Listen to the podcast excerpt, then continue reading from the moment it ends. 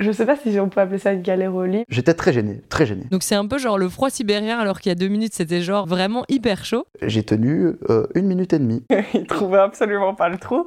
Un pénis, c'est comme un doigt, ça saigne beaucoup. Mais quand même Et C'était la pire honte de ma vie, la pire honte de ma vie, quoi.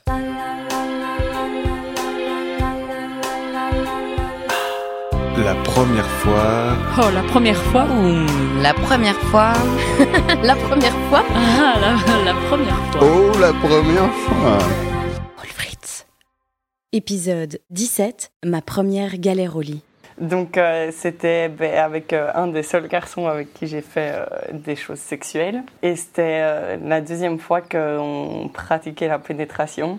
On essaye euh, la position de la cuillère. Et euh, en gros, moi, j'avais jamais fait ça dans la pratique. Enfin, genre, je m'étais beaucoup renseignée parce que c'est un sujet qui m'intéresse, mais je l'avais jamais euh, fait. Et donc, j'étais là, ben ok, il gère le truc, quoi. Sauf qu'il trouvait absolument pas le trou.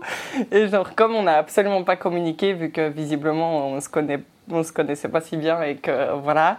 Genre, il me disait rien. Et moi, j'aurais juste dû l'aider et ça aurait été emballé, pesé en deux secondes. Sauf que c'est pas ce qui s'est passé. Donc, du coup, pendant une minute de, de chasse au trésor, on n'a pas trouvé. Du coup, on a essayé une autre position qui a fonctionné. Puis, on a réessayé encore une troisième position différente. Même chose que la première, euh, première position. Donc, c'était de nouveau la galère. Moi, j'ai éclaté de rire parce que ça devenait de plus en plus malaisant. Et, euh, et, plus tard, j'ai débriefé dans ma tête et je me suis dit Ah merde, en fait, j'étais censée le guider. ben, dommage qu'on n'ait pas parlé et qu'on n'ait pas arrangé les choses. Ben, je pense que c'est comme ça qu'on peut avoir les meilleurs rapports du monde c'est en, en, communiquant et en, ex, en explorant les plaisirs l'un de l'autre tout le temps et dire ah, quand je fais ça, est-ce que t'aimes bien? Quand je fais ça, est-ce que t'aimes bien? Et c'est un truc dans la théorie, j'ai toujours su que c'était évident qu'il fallait faire ça. Mais quand tu es dans le feu de l'action, entre guillemets, tu penses moins et t'oses moins et c'est moins évident.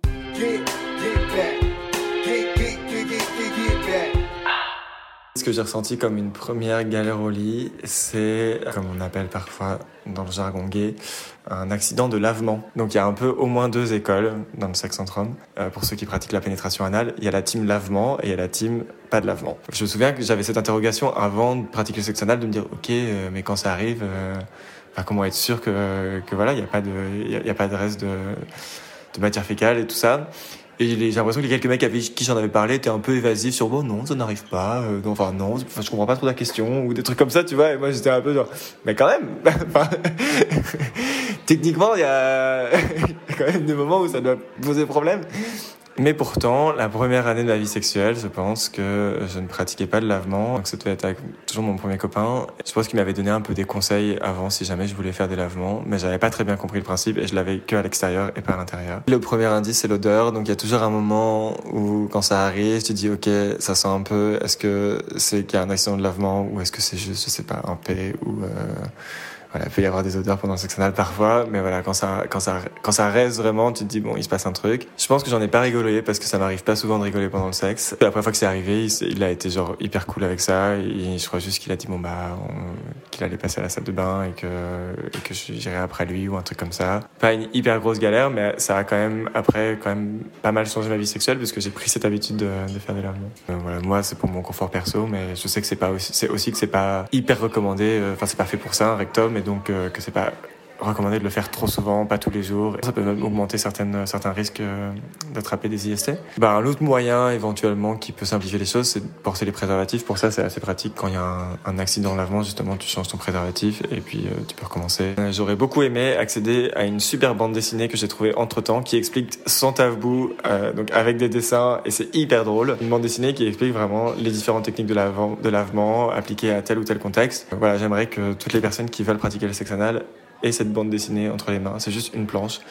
Ça m'aurait beaucoup, beaucoup aidé et j'aurais pas eu à, découvrir ça. Oh, j'avais peut-être 19 ans. Et à un moment, on est occupé. J'ai cru entendre des clés, mais j'ai pas. Dans le feu de l'action, tu fais pas vraiment attention. Et en fait, il y a sa mère qui arrive. Et moi, j'essaie de me cacher. Mais j'étais à poil, quoi. Mais j'avais jamais rencontré sa famille. J'étais déjà venue deux fois chez lui, mais en cachette, du coup, parce que c'était pendant les horaires où sa mère était censée travailler. J'ai pris le drap de la, couverture. Bah, je suis sortie.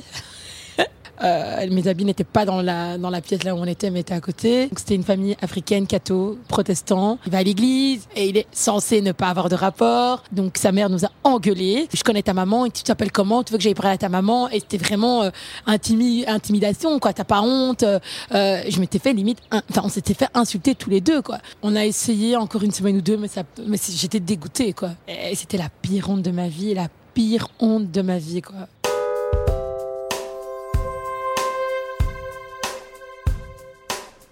Euh, J'étais en pleine action avec ma compagne. Et euh, à un moment donné, donc euh, je sais pas pour quelle raison, j'ai décidé de me jeter en arrière. Bah, sauf qu'il y avait plus de lit en arrière, donc je suis tombée par terre et j'ai littéralement explosé de rire pendant 20 minutes. Ma compagne un peu moins. D'abord j'ai été surprise et puis euh, puis j'ai vraiment eu ce truc de non en fait c'est pas possible, c'est pas vraiment arrivé dans ce moment-là, mais si. Bah, elle a commencé à rire puis elle m'a regardé, elle reprend-toi quand même. Et moi, il n'y avait plus moyen. Ça a un petit peu cassé l'ambiance, mais moi, j'ai bien rigolé.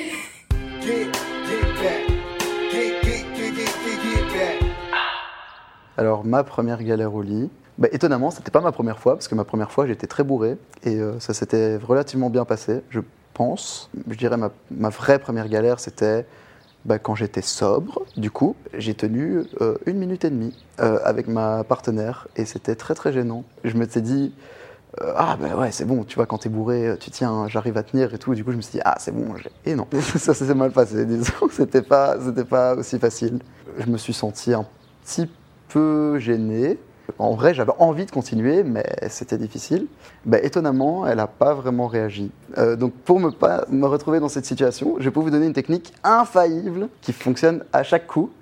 Euh, quand vous vous masturbez, euh, retardez votre éjaculation, entraînez-vous tous les jours jusqu'à ce que, au final, bah, vous sachiez la contrôler.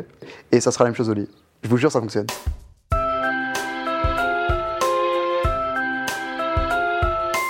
Je sais pas si on peut appeler ça une galère au lit, mais en vrai, l'histoire est un peu drôle quand même.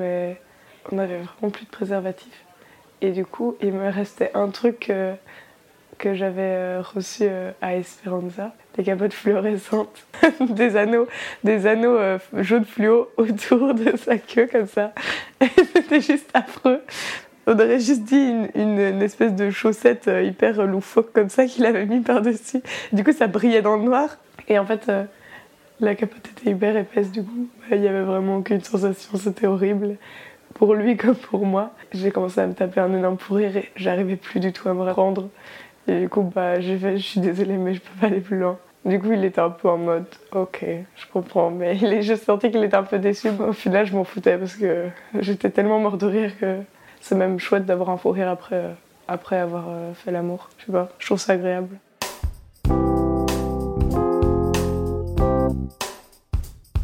Alors ma première galère au lit, c'était avec mon ex et c'était parce que sa bite était beaucoup trop grosse pour moi. et donc du coup, ça n'arrivait pas à rentrer. Euh, un peu démunie parce que je m'attendais pas à ce que ça puisse arriver. Ouais, je, je savais pas trop quoi faire et je pensais que de toute façon, bah le vagin, euh, il était extensible, donc euh, tout pouvait rentrer à un moment.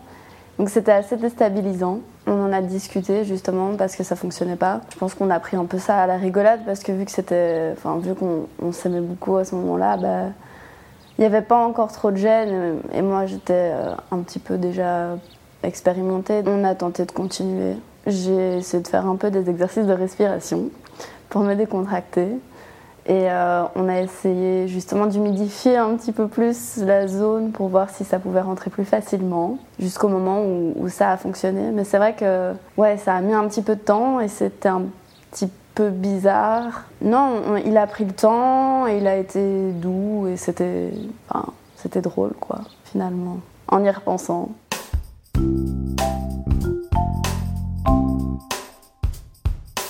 Alors ma première euh, vraie panne, ça date d'il y a un an à peu près. Euh, C'était avec ma copine. C'était assez chargé niveau sexe pendant tout un moment parce qu'on venait de se découvrir et euh, on avait commencé à apprendre des trucs un peu nouveaux.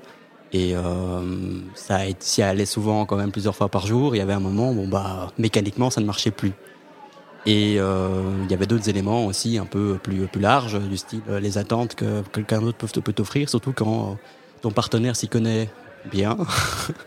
Et donc du coup, bah, ça bloquait il y avait les attentes en plus derrière qui disaient que euh, faut que tu sois au top, euh, sinon euh, elle va pas être contente.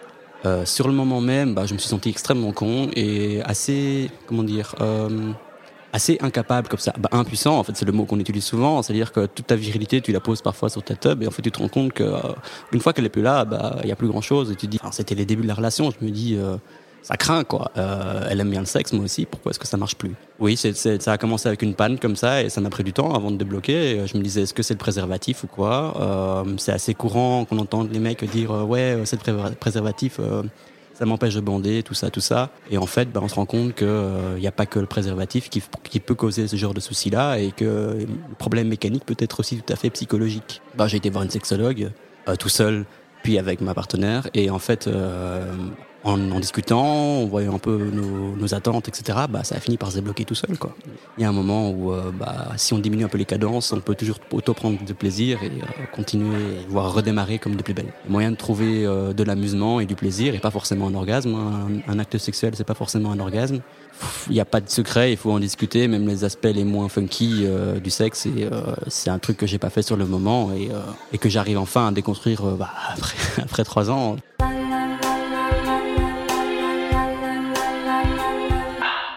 Pas, hein. C'est la deuxième fois que j'ai couché avec un mec euh, où je lui ai pété le frein. Mais bien. Genre, euh, scène de crime dans le lit, ça saigne, c'est affreux, c'est... Tu sais, tous les trucs mignons, genre, ah, on a une galère parce que, genre, euh, je sais pas moi, mon soutien-gorge s'est accroché euh, au truc, au lit ou au drap. Non, non, moi j'ai pas eu ça, moi je lui ai pété le frein, direct. Il a apprécié le gars. Bon, après, il est toujours, il est toujours après 8 ans, donc... Un pénis, c'est comme un doigt, ça saigne beaucoup. Visiblement, j'avais été un peu trop violente. Très, en, très en panique, occupée à me dire qui j'appelle, comment on fait, est-ce qu'on doit aller voir un médecin? Ou tu te dis, oh mon dieu, je n'aurai jamais une vie épanouie. Tu vois, déjà la première fois c'était pas dingue, alors si la deuxième fois je lui pète la, je pète la teub. Parce que le pauvre, après, j'ai- plus voulu euh, toucher son sgeg pendant euh, plusieurs semaines. Quoi. Genre, ok, c'est bon, je suis une étoile de mer. Un peu genre en mode traumatisme, quoi. C'est dû au niveau de galère.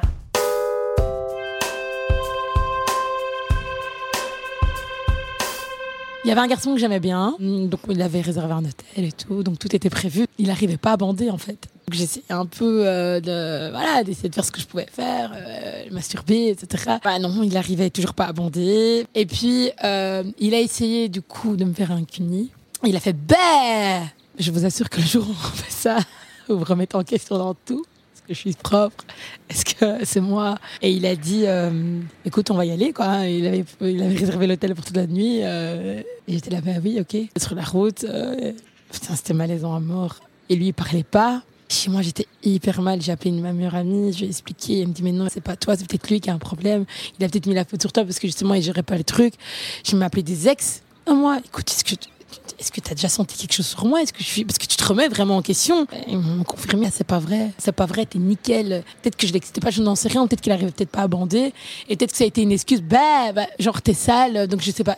Parce que parfois c'est aussi une honte pour eux, donc il a remis la honte sur moi. Mais ça a été vraiment une expérience très très difficile que par la suite j'ai eu vraiment du mal pour les cunis. Si on voulait me faire un cuni, c'était impossible pour moi parce que j'étais euh, j'étais traumatisée quoi. C'était mort. Je suis pas à l'aise. Je, franchement, je suis jusque maintenant, je ne suis pas à l'aise avec ça.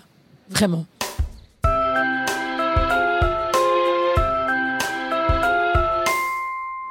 J'ai eu une galère au lit qui m'a valu euh, euh, un ou deux mois de soins médicaux. J'étais avec ma copine, on était euh, dans son fauteuil. On se dit, ah, on va en profiter, il n'y a personne, les colocs sont pas là, on va passer un super bon moment. Et donc, on commence à, coucher ensemble. Je suis au-dessus d'elle et elle me dit, bah attends, on va changer de position, je vais me mettre par-dessus. Du coup, moi, je recule, mais je recule trop tard par rapport au moment où elle se dit, bah je vais bouger. Et donc, elle me décoche un coup de genou en plein euh, ma mâchoire, genre un uppercut de boxe.